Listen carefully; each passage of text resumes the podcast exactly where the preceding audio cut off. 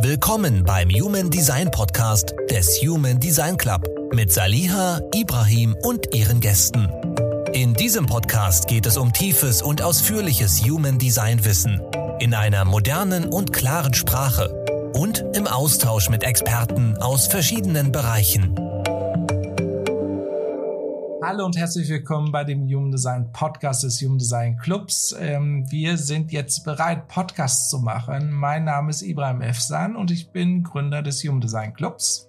Mein Name ist Salia Bascharan und ich freue mich, euch endlich an unserer Geschichte ein bisschen teilhaben zu lassen, euch mit Human Design Wissen, aber auch mit Erfahrungen aus dem Human Design Leben zu beglücken. Wir hoffen, es macht euch genauso viel Spaß wie uns, wenn ihr Teil dieses ganzen Podcasts seid wir würden gerne uns freuen, über Human Design zu erzählen, über unsere Erfahrungen zu erzählen, aber nicht in Form von, dass wir jetzt halt in unserem Podcast über die einzelnen Typen, Profile etc. reden wollen.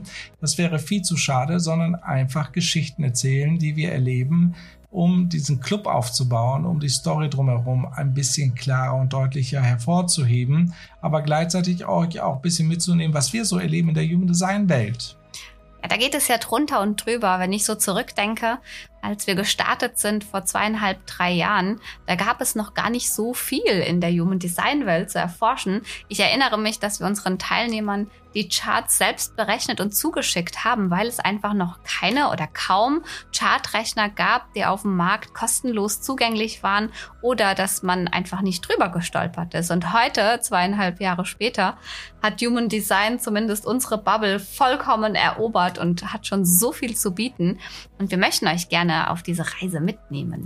Ja, ich glaube, wenn wir die Human Design Welt äh, so äh, betrachten und wir bekommen das ja mit, dass immer weitere Leute oder viele Leute jetzt mittlerweile Human Design anbieten, sogar Services als Reader oder als Ausbildung oder was auch immer. Das heißt, äh, in unserer Bubble ist das sehr, sehr groß. Aber die Wahrheit ist, da draußen kennt kaum jemand Human Design. Das heißt, wir sind jetzt wirklich immer noch Pioniere, die das ganze Thema nach vorne treiben wollen, bekannter machen wollen, zugänglicher machen wollen. Und das ist erst der Anfang. Wenn man mal äh, Human Design in Google News einfach mal sucht, da findet man vielleicht zehn Artikel über ein Thema, was halt so sehr uns bewegt und so sehr uns begeistert. Das heißt also, da draußen kennt das keiner, liebe Salia.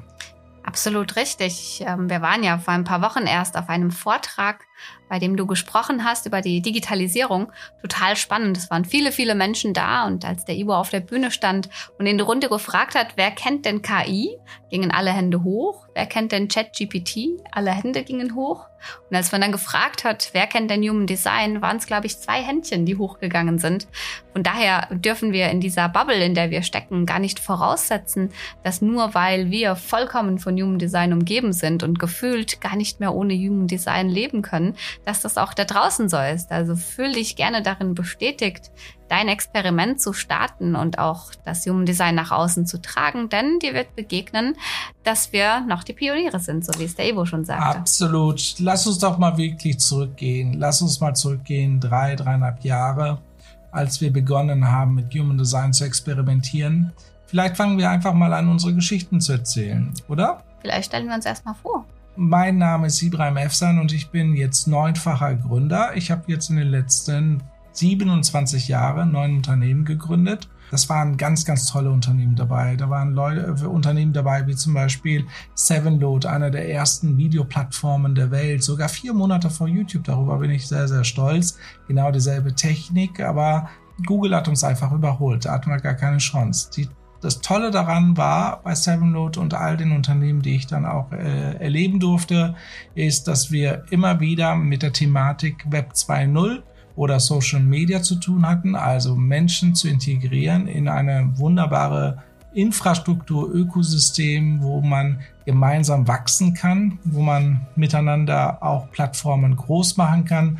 So ist meine Geschichte. Und da gibt es auch tausend kleinere Geschichten, die wir mit Sicherheit in diesem Podcast immer wieder aufgreifen werden, in Bezug natürlich auf unsere Charts. Ja, wenn man natürlich neun Firmen schon gegründet hat, kann man sich schon fast erraten, was für ein Typ ich bin. Äh, mein Typ ist der manifestierende Generator und ich lebe alle mit dem Profil 5.1 ein sehr, sehr spannendes Leben weil man immer wieder das Gefühl hat, dass man rausgehen muss mit einer Thematik, mit einer Idee. Mit einer Lösung. Mit einer Lösung, die Menschen begeistern soll, äh, vielleicht sogar auch wirklich Menschen für Menschen präsentiert und sagt, hier, guck doch mal, hier gibt's eine neue Lösung. Guck doch mal, ob es dir gefällt, ob du was damit anfangen kannst, ob du das sogar weiterempfehlen möchtest. Gib mir aber auch Feedback, wie du das gerne anders haben möchtest und ich versuche das dann besser zu machen. Und damit ich das halt richtig leben und auch gestalten kann, ist es natürlich im Profil 5.1 so, das ist ja auch bekannt, dass ich sehr gerne ganz tief hineingehe, studiere, was, was ist das Thema, wie funktioniert das Thema, um das am Ende des Tages auch wirklich präsentieren zu können. Da ist natürlich ein großer Wunsch dahinter, die Dinge auch komplett zu verstehen, weil der 5.1er möchte die Dinge verstehen, damit sie auch nach außen getragen werden kann. Und so entwickle ich hier mit Salia und ganz, ganz vielen anderen tollen Menschen ja Systeme, Ökosysteme rund um Human Design, was mir eine große Freude macht.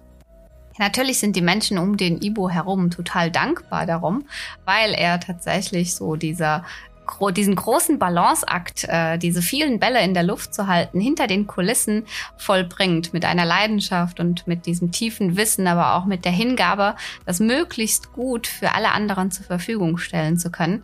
Ich muss zugeben, manchmal komme ich mit meinem 3-5er-Profil bisschen an meine Grenzen, weil das eben natürlich in dieser Tiefe zu graben und auszuarbeiten für mich fordernd ist, weil mich manchmal schon die Abenteuer locken und ich es kaum abwarten kann, hinter die nächste Ecke zu zu gucken, ob da nicht schon ein Abenteuer sitzt. Ich muss aber auch ehrlicherweise gestehen, dass diese Eins eine unfassbare Leistung vollbringt, dahingehend, dass im Nachhinein das Wissen auch bei mir so tief sitzt, weil ich gar nicht drum komme, mich mit der Eins vom Ibo zu beschäftigen, dass es ein Geschenk ist, dieses Fundament mitzunehmen und zwar schon fast unbewusst, unbemerkt, weil er das ganz automatisch hineinschmuggelt in unser Leben.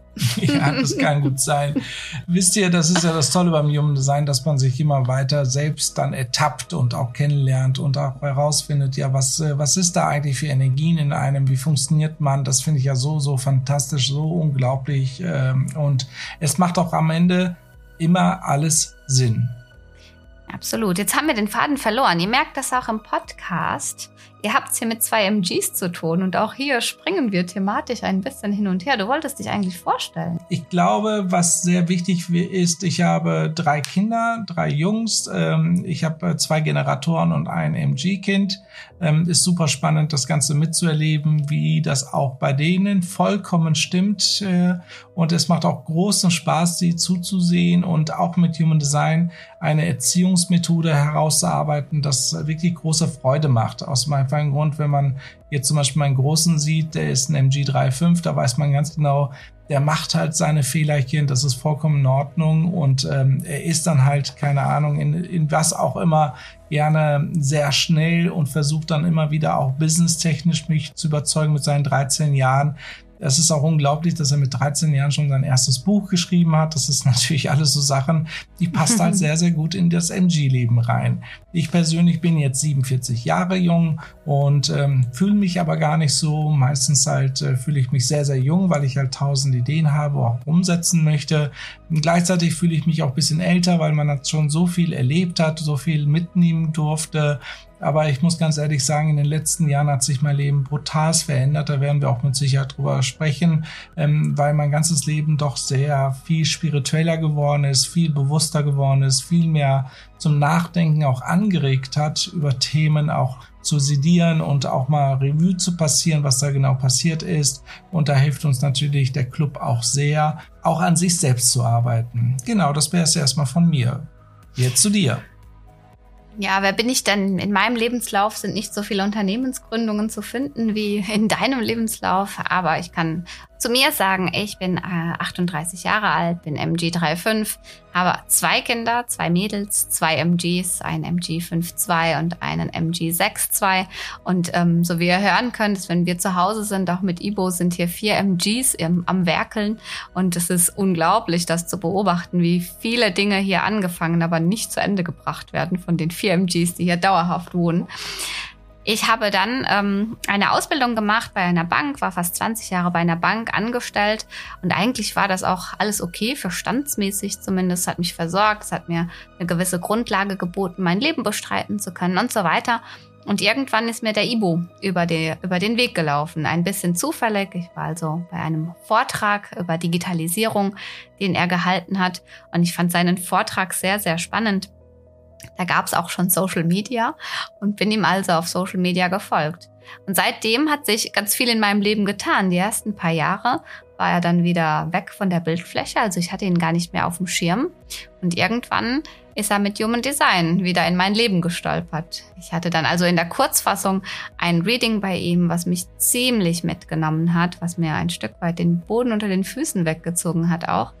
Und er hat mich in der Zeit nicht alleine gelassen, hat mich also begleitet und aus einem Treffen heraus mit ihm ist dann letztendlich die Idee zum Club entstanden. Vielleicht machen wir mal einen Podcast, wo wir das noch viel ausführlicher erzählen. Ja, aus dieser Idee heraus vor etwa drei Jahren ist jetzt der Club hier jetzt mit über 600 Teilnehmern und viel Wissen, was darin enthalten ist. Und jetzt sitze ich hier und spreche einen Podcast mit äh, Ibo auf und kann es eigentlich kaum glauben, wie ich hier gelandet bin. Das ist aber schön, oder? Weil äh, das Leben ist halt äh, voller Zufälle und irgendwie müssen wir auch ähm, unsere Zufälle auch wirklich akzeptieren und einfach mal annehmen, weil das ist halt das Leben. Ja, man kann es halt Zufall nennen oder Bewusstsein oder Bestimmung oder Glück oder irgendwie eine Fügung des Universums. Und all diese Begriffe sind ja vollkommen in Ordnung. Worauf wir eben achten dürfen ist und was uns beiden, glaube ich, jetzt nach den zweieinhalb Jahren so bewusst ist, ist, wenn wir nicht nach unserem Verstand handeln, sondern nach dieser inneren Führung im Human Design eben Autorität genannt, dann führt dich das Leben vielleicht nicht immer ganz dahin, wo du gerne wärst und auch nicht unbedingt so dahin, wie du es geplant hast, aber es führt dich so dahin, dass eben maximal Bewusstsein entsteht und du im Nachhinein denkst, das passt schon so, das war schon das Richtige für mich, auch wenn der Verstand dir ganz was anderes erzählt hat. Ich hatte vor Corona einen ganz anderen Job als Human Design. Ich war Berater bei Unternehmen und ich merke jetzt in der letzten Zeit, wie sehr es doch herausfordernd ist, sich zu bekennen für das, was man tut. Weil das ist etwas, was wir jetzt immer wieder uns bewusst werden. Wir sind so tief im Thema drinne und da draußen kennt man das Thema Human Design immer noch nicht so richtig. Und man denkt sich auch teilweise, was machen diese Leute da eigentlich? Was ist das Thema überhaupt? Und das wirkt irgendwie auch spooky. Ähm, genau darüber würde ich gerne nochmal mit dir sprechen, weil das ist ein Thema, was mich jetzt in der letzten Zeit immer weiter beschäftigt, weil wir sind jetzt gerade in einer Situation, wo wir die nächste Stufe erreichen können, Human Design in einer ja in einen Massenmarkt zu platzieren insgesamt, also nicht nur wir, sondern halt alle Human Design Menschen, die da draußen sind, die sich damit beschäftigen, Human Design in die Welt zu tragen, sind gerade in so einer Phase, wo man nicht mehr einzelne Leute anspricht, sondern es gibt tausende Human Design Coaches etc., die mit tausenden Menschen sprechen und dadurch wird dann halt sehr, sehr viel da draußen rausgetragen. Aber es gibt immer noch Feindseligkeiten gegenüber allen spirituellen Themen, die wir aktuell erleben. Darüber würde ich gerne mit dir mal sprechen. Ich glaube, was wir alle spüren, ist, dass es nicht nur Menschen gibt, die diese spirituellen Themen gerade mehr nach außen tragen als vorher.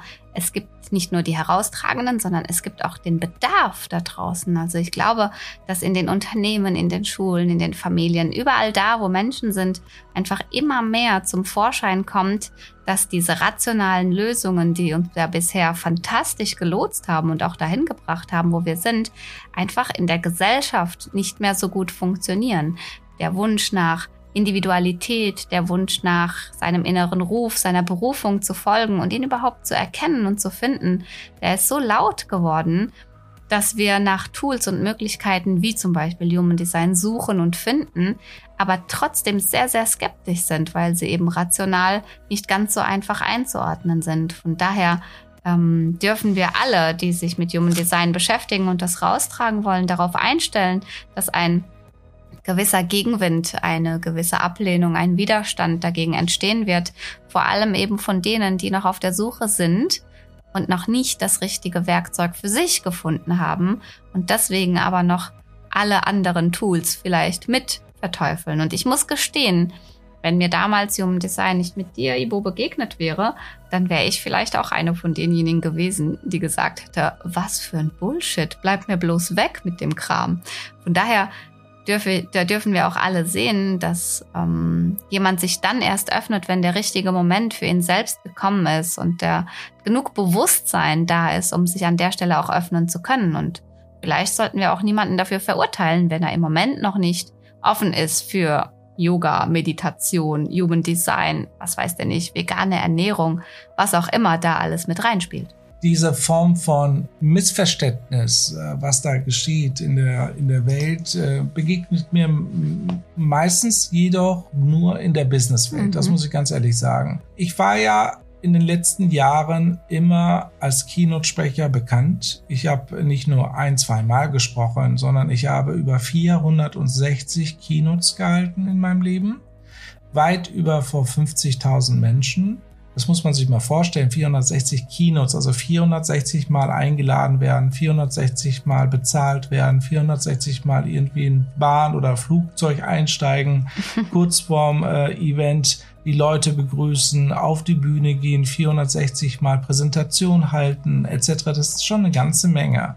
Damit hat man natürlich Menschen begeistert, aber auch Menschen geformt oder Menschen auch einen Weg gezeigt, wie sie in der digitalen Welt eine Rolle finden können oder beziehungsweise sich halt neu definieren können. Das heißt also, man wurde sozusagen ich wurde meinen Fünferlinien natürlich total gerecht, auf die Bühne gehen und den Leuten sagen, was da draußen alles äh, möglich ist. Habe ich dann festgestellt, dass man als Vorbild bisschen auch anerkannt, ähm, also dass man mich als Vorbild gesehen hat. Jetzt habe ich aber folgende Fe Fehler gemacht in der in dieser Begeisterung, aber auch durch Corona bedingt. Wir dürfen nicht vergessen, durch Corona gab es ja eine sehr seltsame neue Sache im Social Media, dass man unnötig fast schon gesteinigt worden ist, wenn man anderer Meinung war. Ja. Und wisst ihr, wenn man halt 460 Mal auf der Bühne war, hat man ja eine andere Meinung, sonst wird man ja nicht eingeladen. Also es muss einem ja bewusst werden.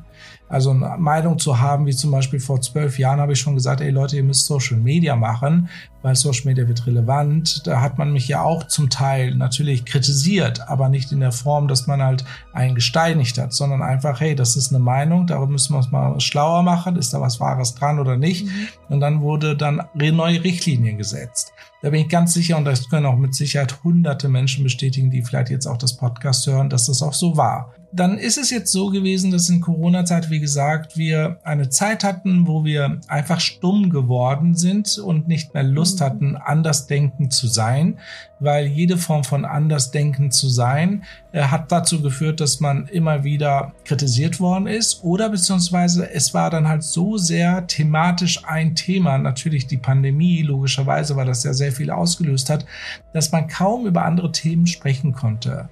Jetzt ist etwas ganz Spannendes passiert in der letzten Zeit.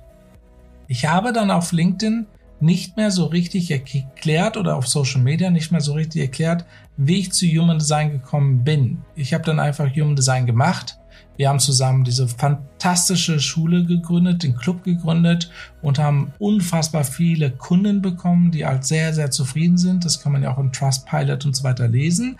Aber wir haben selbst nicht kommuniziert, was wir tun. Ich besonders habe also sozusagen in LinkedIn nicht genau erklärt, was ich da tue, sondern dass ich mich mit Human Design beschäftige. Jetzt passiert was Spannendes, wie bei dir, liebe Salia. Die Leute gehen dann hin und sagen sich, was macht denn der Ivo da mit Human Design? Gehen dann in, in Google rein, tippen das ein und dann sehen sie plötzlich diese ganzen Grafiken, ganze Wirrwarr und dann denkt man dann, der ist verrückt geworden. ja, vor allem kann man ja sagen, ähm, dass wir als MGs vielleicht auch den Moment verpasst haben, zu informieren. Also natürlich sind wir in unserer Strategie als Generatoren diejenigen, die auf eine Reaktionsmöglichkeit warten sollen. Aber nach dieser Reaktionsmöglichkeit, auf die das, ähm, auf die die Autorität positiv ausgeschlagen hat, müssen wir mit dieser Manifestationskraft, die wir ja mitbringen, auch ans Informieren denken, sonst überrumpeln auch wir, die Menschen um uns herum, vielleicht nicht so sehr wie die Manifestoren, die ganz was Neues in die Welt bringen. Aber wenn der MG so von heute auf morgen mal die Richtung so krass wechselt wie bei dir, also jenseits von Gut und Böse, ähm, dann haben wir es vielleicht verpasst, tatsächlich in unserer Leidenschaft und in der Liebe, aber auch in dieser unfassbaren Arbeit, die wir da geleistet haben, um den Human Design Club so aufzubauen, wie er heute dasteht, tatsächlich vergessen, zumindest deine Business-Kontakte mitzunehmen und die stehen jetzt natürlich an einem Punkt und fragen sich, es kann doch nicht sein, dass jemand, der so erfolgreich ist in der Digitalisierungsszene, sich jetzt so sehr mit etwas abgibt, was so in diese esoterische Ecke auch gut reinpassen würde. Von daher, ich glaube wirklich, wir dürfen es den Menschen nicht übel nehmen, wenn sie keine Vorstellung davon haben, wie transformativ Human Design sein kann und wie, sie, wie sehr das Bewusstsein für einen selbst schafft, dass sie erstmal ähm, ja, sich an den Kopf langen, sich umdrehen und weglaufen. Aber die kommen wieder. Mm, ja, ich glaube, was passiert ist, wenn man einen, eine Branche wechselt und gerade jetzt erleben wir ja auch bei unseren, ja, mit, äh, in, bei unseren Schülern oder beziehungsweise die Leute, die halt im Club äh, aktiv sind, Mitglied sind und eine Ausbildung machen, dass sie auch ihren Beruf wechseln. Mhm. Das habe ich ja auch. Ich habe ja wirklich eine Branche ein Stückchen anders gemacht. Ich bin jetzt ein äh, Stückchen anders installiert und äh, gehe einen anderen Weg. Und ich habe aber in dieser Zeit folgenden, äh, Folgendes festgestellt. Wenn man die Leute nicht informiert, wie du sagst, weil wir als manifestierende Generatoren haben ja einen manifestierenden Anteil in uns und Manifestation braucht immer die Information, um zu manifestieren, sonst funktioniert es ja nicht, ähm, haben wir das verpasst. Und wenn man dann verpasst, selbst zu informieren, dann wirst du zu etwas gemacht. Das heißt also, da ich es verpasst habe, über mein Thema zu sprechen, warum mache ich Human Design? Und da ist ja der Witz dabei ist, das wurde ja von den Konzernen beauftragt, dass ich das tue. Das ist ja eine lange Geschichte, dass ich mit Sicherheit hier nochmal erzählen werde. Warum mache ich eigentlich Human Design? Und ähm, was ist der Unterschied, wenn ich natürlich ab und zu mal ganz kurz was darüber erzähle, aber nicht die Leute genau mitnehme, dann macht man was daraus. Und dann machen andere meinen Ruf, statt dass ich aktiv Personal Branding betreibe und meinen Ruf selbstständig Former. organisiere. Man könnte das ja auch in die Projektionsfläche deiner Fünferlinie ähm, schieben. Also ich habe ja auch eine Projektionsfläche und bei dir wirkt sie einfach viel stärker, weil sie auf der Körperseite ist. Das bedeutet, die Menschen sehen viel mehr diesen Lösungsgeber in dir, so dass es natürlich auch sein kann, dass die Menschen dann sagen, okay, der informiert nicht, er hat überhaupt keine, ich habe keine Möglichkeit, etwas hineinzuprojizieren, was von dir vorgegeben ist. Also nutzen Sie die wenigen Informationen, das muss man ja auch wirklich so nennen. Es gibt nun mal nicht viel da draußen, was Klarheit schafft über Human Design. Und mit diesen wenigen Informationen, die diesen Menschen dann vorliegen, formen sie deine Projektionsfläche und interpretieren eben in diesem Fall nicht den Held und Retter, sondern vielleicht sogar auch ein bisschen den Scharlatan in dich hinein, der jetzt mit so der etwas Ketzer, ganz genau. Seltsamen um die Ecke kommt, wie damals, ja, Sevenload, YouTube, Instagram, all das war ja damals seltsam und auch das hat keiner glauben können, dass das so ein Ausmaß annimmt und jetzt erlebst du das Gleiche nochmal mit Human Design. Ja, das stimmt. Bei Sevenload war es wirklich so, wir sind sofort angeklagt worden von allen möglichen Musiklabels und auch von den TV-Sendern. Und ich weiß noch ganz genau, wie oft ich da bei Pro7 und all diesen ganzen Firmen saß und erklären musste, was ich da überhaupt mache und warum ich das tue. Und äh, ich sage euch eins, das waren sehr, sehr laute Gespräche, sehr unerfreuliche Gespräche. Frustrierte. Ja, frustriert, aber auch gleichzeitig, die haben ja die Gefahr erkannt. Jeder erkennt ja die Gefahr. Und äh, warum wir das Ganze erzählen, liegt einfach daran, ich hatte vor gestern ein Telefonat mit einem bekannten Businessmenschen, der auch journalistisch tätig ist, ist sehr, sehr bekannter Mensch, der mich äh, wirklich enorm kritisiert hat, fast zehn Minuten lang in Telefon reingesprochen hat, dass ich ihm im Grunde genommen ja enttäuscht hätte, weil ich wäre ja der Digitalisierungsvorbild und er hat ja so viel von mir gelernt in den letzten zehn Jahren, 15 Jahren und jetzt würde ich plötzlich mich mit Themen beschäftigen, beschäftigen, die überhaupt nicht mehr ja in diese Richtung gehen würde, sondern eher ja fast schon ähm, ja, spirituelle äh, Blödsinn sei und das wird es ja die Auto gar nicht geben etc. Das ging dann ganz, ganz intensiv. Ich muss ganz ehrlich sagen, das hat mich sehr getroffen, zuerst. Aber kann man da kann man da auch sagen, auch das ist eine Frage der Projektionsfläche, weil letztendlich hat er in dich diesen Held und Retter in der digitalen Welt hinein projiziert und merkt jetzt, oh Mist, das ist aber jemand, der auch noch spirituell sein möchte. Und das kollidiert einfach. Und diese Enttäuschung, die daraus entsteht, die hat er einfach an dir ausgelassen. Und es sei ja. ihm ja gegönnt, ohne das Bewusstsein für das Design. Ich glaube, das ist genau dieses Thema Bewusstsein, weil wenn wir über die spirituelle Welt sprechen und über die Digitalisierungswelt sprechen, so weit sind sie ja gar nicht voneinander Nein. entfernt. Weil mhm. ich habe ja auch viel in Innovationszentren gearbeitet und auch mit Innovation zu tun gehabt. Das war ja auch einer meiner Themen bei den Unternehmen, da reinzugehen und an Innovation zu schaffen. Ja, wie funktioniert denn Innovation? Da sitzt man zusammen, diskutiert über irgendetwas und dann kommt plötzlich eine Idee. Dann fragt man sich natürlich, wo kommt die Idee her? Und wenn man dann halt mit den Menschen spricht, der diese Ideen produziert hat, die waren bereit für die Idee. Das mhm. heißt, sie sind halt bewusst da dran gegangen und haben sich vorher schon teilweise geöffnet, geöffnet oder gar viele neue Junge Menschen haben vorher auch meditiert, darüber reden die dann offen. Die nutzen dann Technologien wie Muse, das sind so äh, Stirnbandgeräte, die halt deine Gehirnwellen überprüfen, ob du in der Meditation bist oder nicht, also spielerisch zur Meditation zu kommen. Und dadurch waren die viel, viel, viel kreativer und innovativer als die, die vielleicht so ein bisschen ja auf alte Muster geharrt haben. Was bedeutet das? Die haben dann gesagt, ja, wir haben doch eine Tastatur, warum soll man das denn großartig ändern? Und die anderen sagen, nee, nee, das muss ganz, ganz ergonomischer sein, ganz anders sein. Kabellos, kabellos sein, sein oder mit Fingerbewegungen ja. halt die Dinge ähm, wiedergeben, was da halt zu tun ist. Ähm, das sind zwei komplett parallele Welten. Und diese parallelen Welten hat ja auch so ganz bekannte Menschen, die auch Bestseller geschrieben haben, wie Joe Dispenza und so weiter, immer wieder ja gesagt ähm, unsere Energie folgt der Aufmerksamkeit. Das, was du denkst, bist du, hat so, schon sogar Buddha gesagt, etc. Das sind ja neu, nicht neue Themen, das sind alles aber spirituelle Themen.